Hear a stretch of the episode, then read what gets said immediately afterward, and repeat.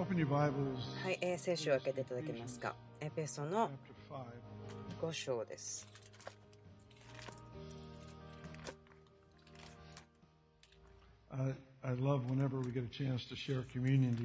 私たちがその生産式を共にすることができること、それを自分はとても喜んでいますけれども、それを今日できて嬉しいと思っています。I just like to be reminded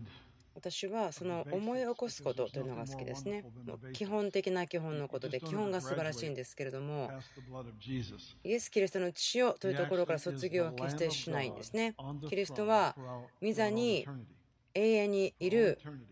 神の子羊なんですね。私たちはいつもその方を見てるんですけども、とても重要なんですね。キリストの血潮が私たちの人生に対してとても大事なものです。私たちがそれを見る目を決して失ってはいけないと思うし、聖書は神の知恵というのは人にとっては愚かのようなものに見えると書いてあります。ですから、そのキリスト教の中にその血ということに対して、その血の取り扱いに対して、それをバカにする人もいますけれども、ある私の人らはこう言いましたね。自分を罪から清めてもらうために、そんな血なんていらないよという人も私は知っていますけれども、でも、分かりますか？本当にキリストの血をということは愚かだと思うこともできますけどもでも私たちはとても大切なものとして受け入れます。でもこの世の知性というものそれは決してそのキリストの血を受け入れることができないんです。もちろんその知性というのはとても大事ですけどもでもそれが主によって清められたもののみということになると思うんです。人の知性キリスト抜きではそうでなければ本質的にその悪霊的なものになってしまうと思いますけどもエペソの5章ですね。開いてください、えーこの素晴らしい聖書箇所なんですけども22節から始めたいと思います、えー24ですね。教会がキリストに従うように nope, verse 25. すいません25節ですね。はいすべていうところなんですけども。時間が決まっています。今日は本当にすぐ礼拝が終わったら、えー出ますから、オーストラリアに飛行機ですぐ飛びますから、えいつものように後ろのドアでえ立てることはちょっとできないんですけども、verse 25. はい、25節夫たちをキリストが教会を愛し、教会のためにご自身を捧げられたように、あなた方も自分の妻を愛しなさい。キリストがそうされたのは、御言葉により水の洗いをもって、教会を清めて聖なるものとするためであり、ご自身でシミやシワやそのようなものの何一つない清く傷のないものとなった栄光の教会をご自分の前に立たせるためなのです。もう一回25節ですね。夫たちをキリストが教会を愛し、教会のためにご自身を捧げられたように、あなた方も自分の妻を愛しなさい。キリストがそうされたのは、御言葉により水の洗いをもって、教会を清めて聖なるものとするためでした。ご自身でシミやシワやそのようなもの何一つない、清く傷のないものとなった栄光の教会をご自身の前に立たせるためなのです。この教えですけども、まあ、妻と夫というところに話が始まっていますけども、でも最終的にはパウルはここでベールを取って話しているんですね。明かしていたものがありましたけども、それは私たちの人生のことです。そしてこの聖書箇所では、彼はこう言ってますね。この花嫁、キリストの花嫁というのは、清められます。御言葉により、水の洗いによって清められると書いてあります。血潮は.私たちを罪から清めます。御言葉は私たちを汚れから清めます。この聖書箇所は清められるため、聖なるものとためですと書いてありますけれども、御言葉のと書いてあります。言葉言葉ということは、生きる言葉から出てきたもの。主があなたの心に語った、それな経験がある人いますか？もちろん皆さんそうですよね。それを聞くことなしに救われることはありませんから。あなたがそれを選んだんではないけども、主があなたを選び、あなたがそれに同意したという時にあなたはすでに聞いていますよね。それは神様が語っている時、その生ける言葉を私たちは聞きますけれども、こう言ってますね。清めるというふうに、それはそその性別するというような意味なんですね。分けるということですけれどもその入れ物があるんですけど例えば旧約時代ですか？それはその宮で例えば金を金槌で打って作ったものそれはある特定のことしか使うことができなかった。何かそのようなもの性別する荒ぶら注ぎをしてということ。他の日々の使用からは取り外している。そして主の働きのためそのためにだけということ主の前で用いられるためだけにあるもののところから取り出されて誰か他の方のために分けられるということですね。ですからその性別されるという話になりますけれどもそれは何かで現れただけではなくてあるサークルから働きの中から取り出されて違う関係の中に入れられるということ。あなたが清められる時は何かを取り誰かのために入れるんですけどもその続けて考える時には入れられるために分けられた方のようなものに私たちはされていきます。私たちが暗く混乱しているところが出されて御国の中に入れられましたけれどもそれは時間の使い方だけではなくでもあなたの本質自身が変わるんですね。それはあなたが誰のために取り分けられたのかということを分かりその光を見ることができるとなるともっとその型と変えられていきます。私たちは栄光を経験して変えられていきますけれども私このことを予言したいと思うんですね。これからの何年間かに対しては主が私たちのためにこの栄光ということをですね、え開いてくださる見せてくださると思います。そういうところに神様私たちを導いてくださっています。まあ、とりあえずそれはそこに置いておきますね。はい、こう言っています。御言葉により水の洗いを持ってと書いてありますね。例えば、私たちがそのヘリコプターに乗って荒野でそのモーセの幕屋を見てると思ってください。モーセの幕屋がこうありますね。フェンスがあります。幕屋の周りを囲っているそのフェンスがあります。そして入り口は1個だけしかありません。最初に私たちが入るならばそこに、まあ、家具のようなものがありますけども、えーと、殺して血が捧げられるその祭壇がありますね。そこはその働きをする場所があったんですけども、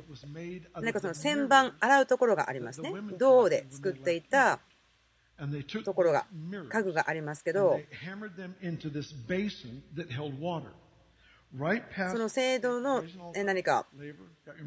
旋盤のようなものがあってそこで自分を清めるんですね。そしてその前にテントがあって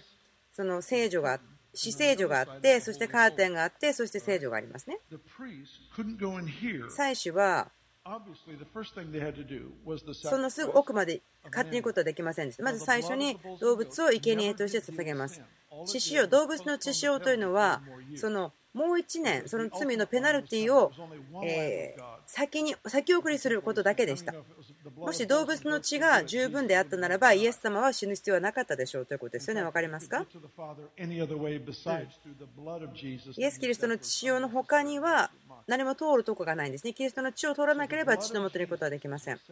イエス・キリストの血潮が私たちを自由にしますね。祭司たちも主に仕えるときはまた水で洗わなければならなかったんです。血が罪を解決するならば、その水は何のためにあるんでしょうか？私たちの日常生活というのはいつもその状況とか人々とか物事ですね清くないものと私たちがえ経験することがありますね。こう顔を合わせなければならない。それが私たちの日常生活だと思うんですね。すごく私嫌な経験をしたんです。トロントに行ったんですけれどもあの自分のすごく大好きな場所ではあるんですけれどもそのトロントにジョンさん、キャロルさんのとこにいました。でホテルで泊まってたんですけどテレビをつけたらですねもうそれは急にいきなりアダルトビデオみたいなのがパッと映り始めてそのチャンネルを急いで変えたんですけどチャンネルを変えるたびにまた違うポルノ映画が出てくるんですね本当に最悪と思いましたすごくイライラしたんですけど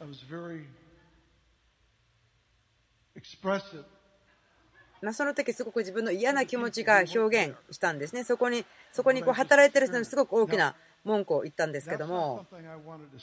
それは私が見たかったものではないですね、そのアダルトビデオみたいなものは。でもそこで起こったことですね。それが私の持っている自分の場所を侵略してきたということですね。自分は罪を犯したではないけども記憶なくなった怪我された感じがしました。一瞬だったんですけどそこにありましたからそれらのことは起こりますよね人生の中で。例えば誰かに話すとその話した相手の方たちはすごく嫌な一日だった最悪の一日だったからなんかその人と話した後になんか自分がなんか汚くなった感じがすると。まあ、その時あなたは別に何もしたことはなか悪いことをしたわけではなかったけれどもそこから去る時にはなんかあ汚れちゃったなみたいな感じがしてそこから去るとかでそこでその罪の悔い改めとかをしておいても何か軽くなったような感じはしない。なぜならばあなたが罪を犯したわけではないから罪の許しはもう最初からないんですね。それ必要なものは。ただあなたが汚れたのでその清められなければならなかった。そしてどのようにして清めるかといったら水によってその御言葉になるんですね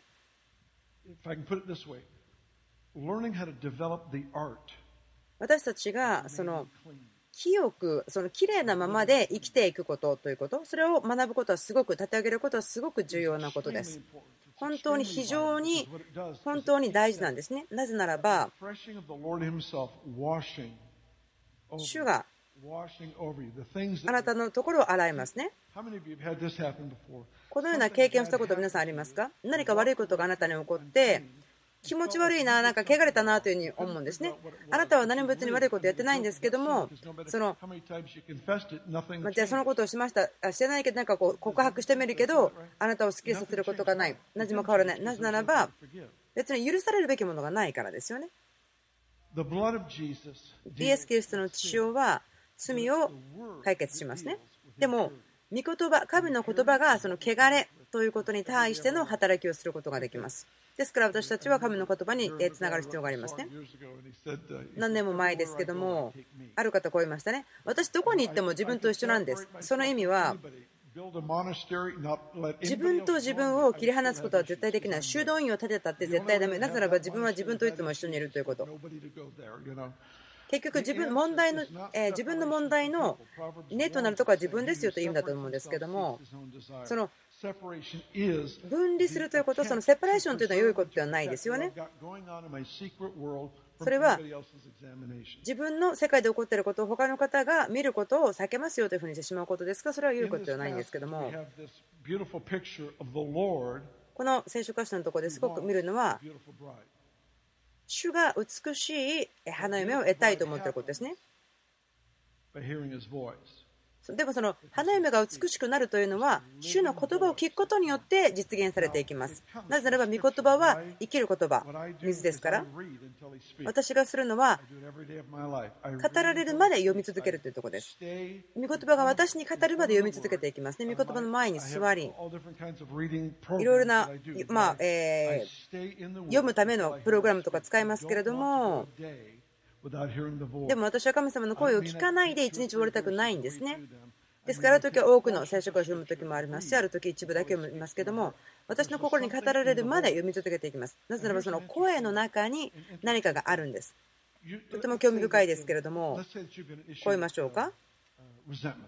例えば何かこう恨んでいる恨みを持ってしまうというような状況誰あなたが誰かによって裏切られたりひどい目に遭ったりとか何かそのことを正し恨み続けるというのは正しくないから、えそのことを告白してるし許してとか言ってますけどもでもあなたが御言葉を読むならば神様の声をもう一度聞くことができるんですねそしてそれが何かそのフィルターを通されるようになるんです。苦みとか恨みに対して語るだけではなくてまたあなたの喜びに対しても語ります。愛にも語ります。忍耐にも語ります。知っていましたか？ガラティアの5章ですけれども愛とか喜び忍耐親切さ、えー、耐え忍ぶことそれらのことですね。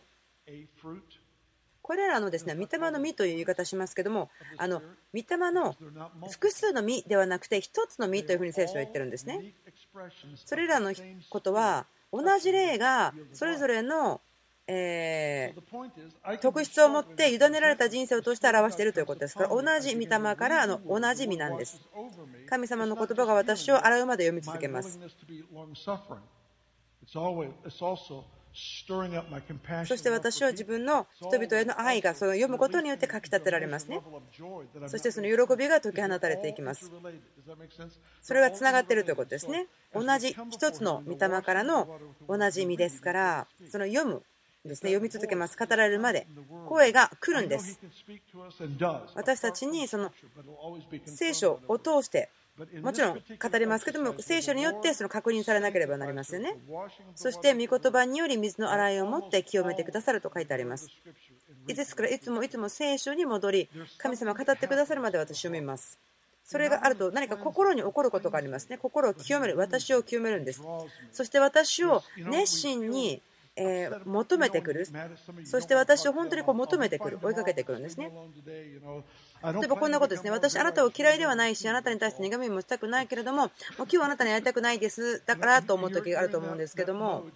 そういうモードに入っちゃう時ありますよね、分かりますか？でもそういう時に聖書を読み始めると、主があなたの価値ですね、どういうふうに考えるか、どのようにものを見るかというのを新しくしてくれる変化を与えてくださるんです。何かその解放のミニストリーを通ったからではなくて、あなたがその清められたからということですね。現れたからですということ。主があなたを追いかけてくるというか求めるんですね。その神様の言葉によって。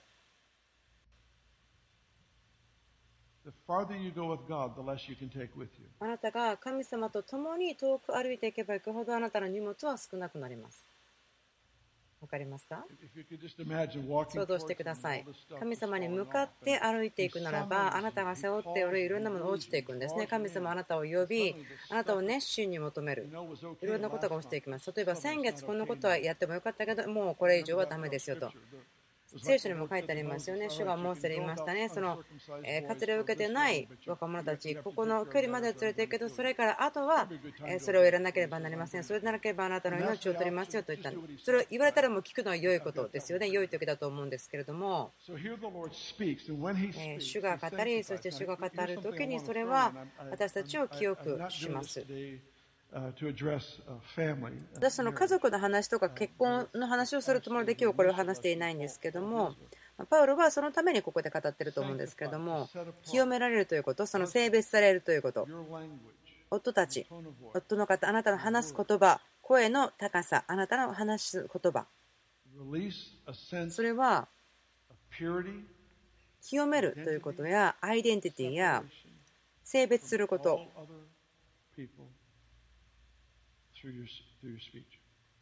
それらをすることができます。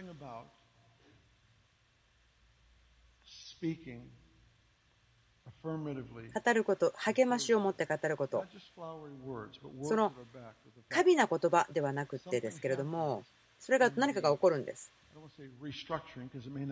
新しい形を作るというつもりはないんですけども、何かが起こりますね。主が何かもう一度適応してくれる神様の鼓動にもう一度私たちのことを合わせてくれるそのようなことが起こると思うんです。言葉によって。私がすごく面白いなと思うんですけどもその夫たちを妻たちをというふうにここでパウロ話してますけども命令してますよね。夫には妻を愛しなさいと言ってますけどもで妻は夫をま尊敬しなさいと言ってますけども。その、え妻に夫を愛しなさいと言われてないですけども妻が夫を愛することを苦労しているというのは自分会ったことないんですね。興味深いと思うんです。これを見るならば私たちは彼を愛します。なぜならば彼が最初に私たちを愛したからですね。神が私たちを愛していることを私たち見つけるんですね。ですからここにそのスタンダードがあります。男性の方たち、あなた方はその愛のスタンダードですね。あなたの家族の中で、家庭の中でどれだけその犠牲的な愛を作ることができるか。奥さん、子供に対してあなたがどうやって彼らを取り扱うか、尊敬するか。あなたがどれだけ個人的に彼らがよくあるために捧げることができるか。あなたがどうやって奥さんに語るか。それはもちろん言葉は行いによってですね支えられなければなりませんけれどもとても独特なことが起こると思うんですね。あなたに対して献身しているその心に対してあなたが語るということにすごくユニークな結果が出ると思います。違う聖書箇所を見たいと思うんですけども第一ヨハネから語りますけれども第一ヨハネの一章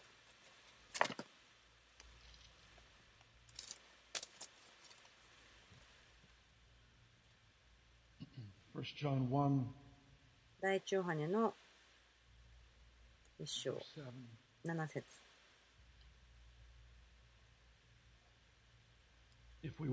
もし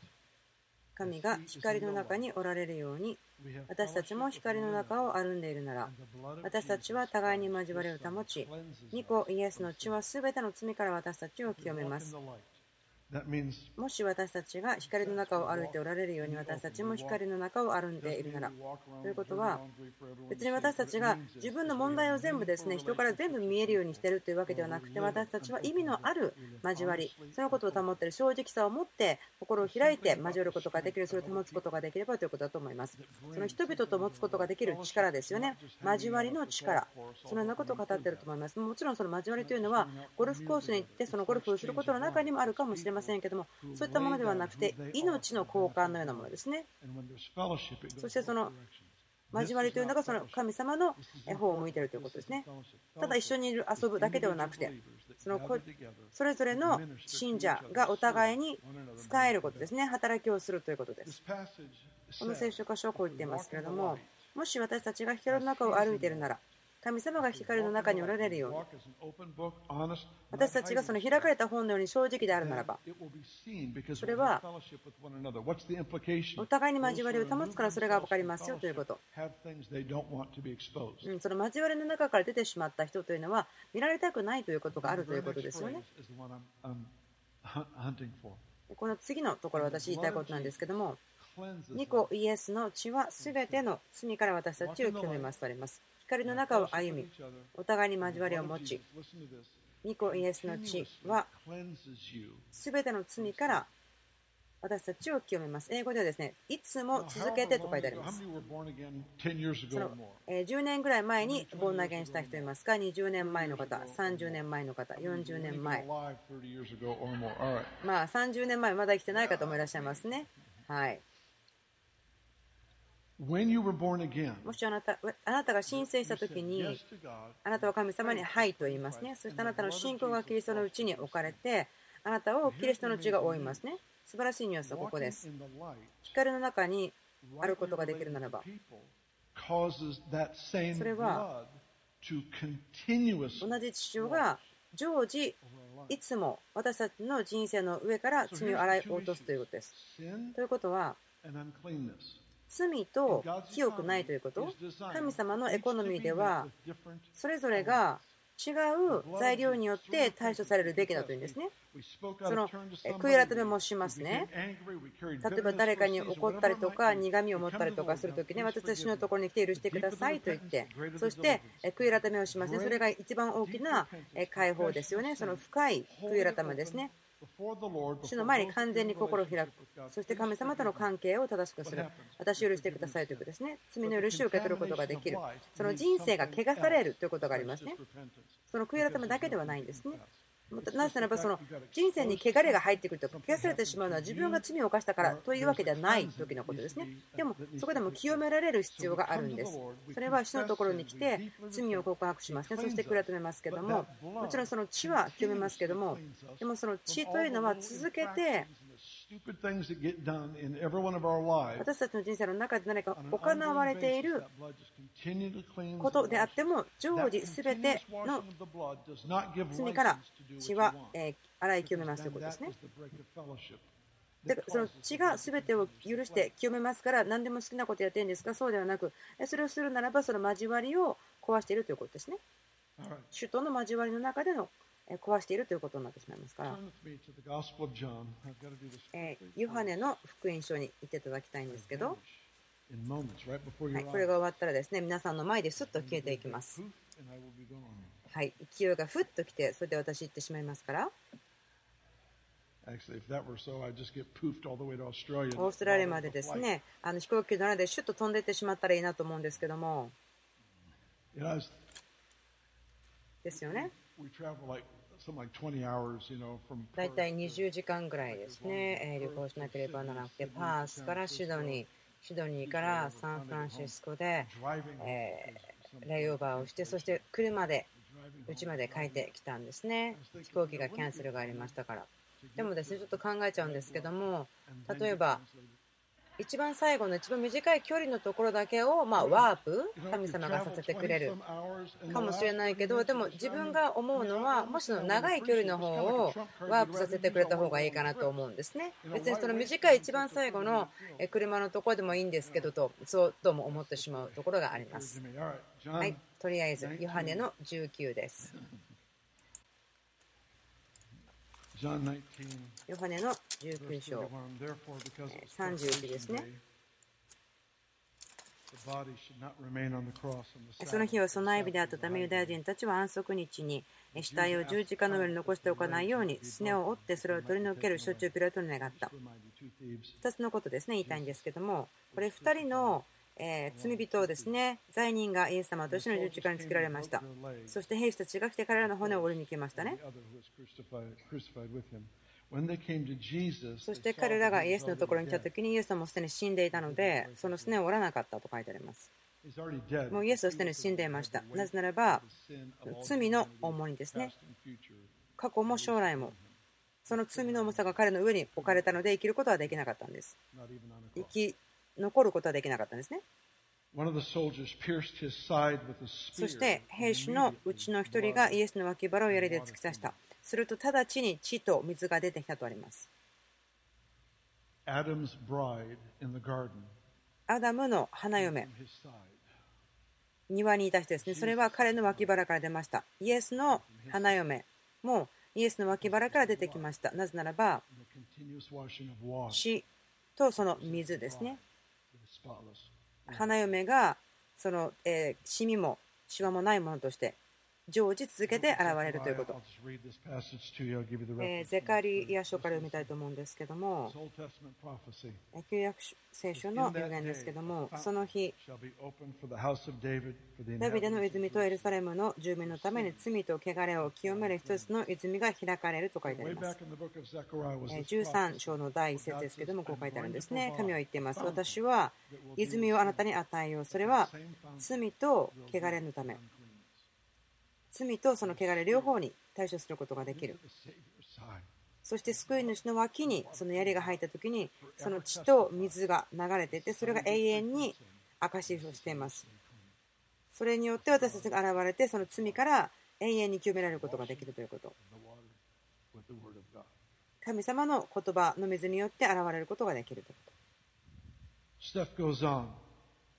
It's just smart to stay in the word every day, period.。私たちは物事起こります。日常生活でいろいろありますから、御言葉の中にとどまるのは賢いことです。問題が起こったとき、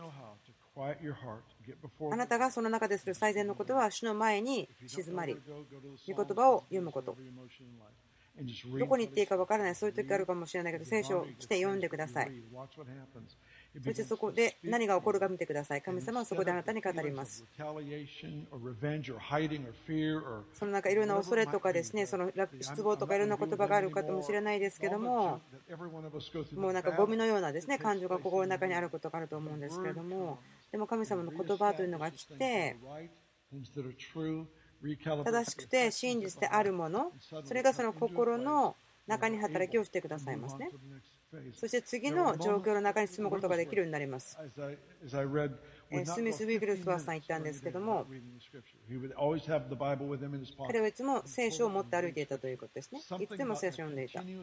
何かその続けて、だから常時洗いをする、いつも清める、続けて清め続ける、洗い続けることができるということですね。その社会の中に入っていくということは汚いところに入っていくということですね。汚れがあるところに入っていくということですね。あなたが人に誤解されたりとか、またはその良いクリスチャンの友達にも誤解されたりとか、私はですね大体もう1週間に1回ぐらいですね、えー、いろんな状況がですね自分に向かっても飛んでくることがあるんですけども、それらのことはあります。それは別に悪い動機で全員が全員言ってるわけではないんですね。でもあなたができることは、神の言葉にとどまり、心を神の言葉によって清められていくということです。どうやってものを見るか、どのようにものを考えるか、またはその神様の御言葉の視野を持つということ。神様の言葉が私たちを清めることができるということです。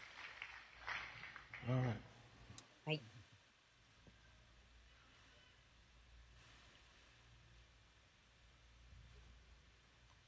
Did the poof happen yet? あ私を連れてってくれる強い風はまだ来ていないようですけれども。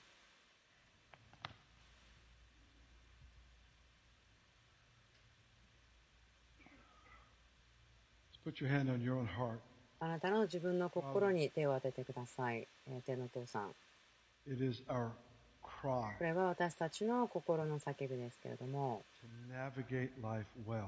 私たちの人生を上手に導いていくこと、あなたの自分の夢とかではなくて、個人の夢ではない、もちろんそれも重要ですけど、今話していることは、その神様があなたに対して持っている夢ですね、その美しい花嫁が性別されるということですね。でも時々ですね自分たちの夢というものが何かこう、えー、大きくなりすぎたりとかですね。もう私たちの上にその権威を持ってはならないところに権威を持ってしまう時もあるんですけど私たちが願っているのは私たちをあなたの道の上に置いてくださいということです。そのことをイエス様によって祈ります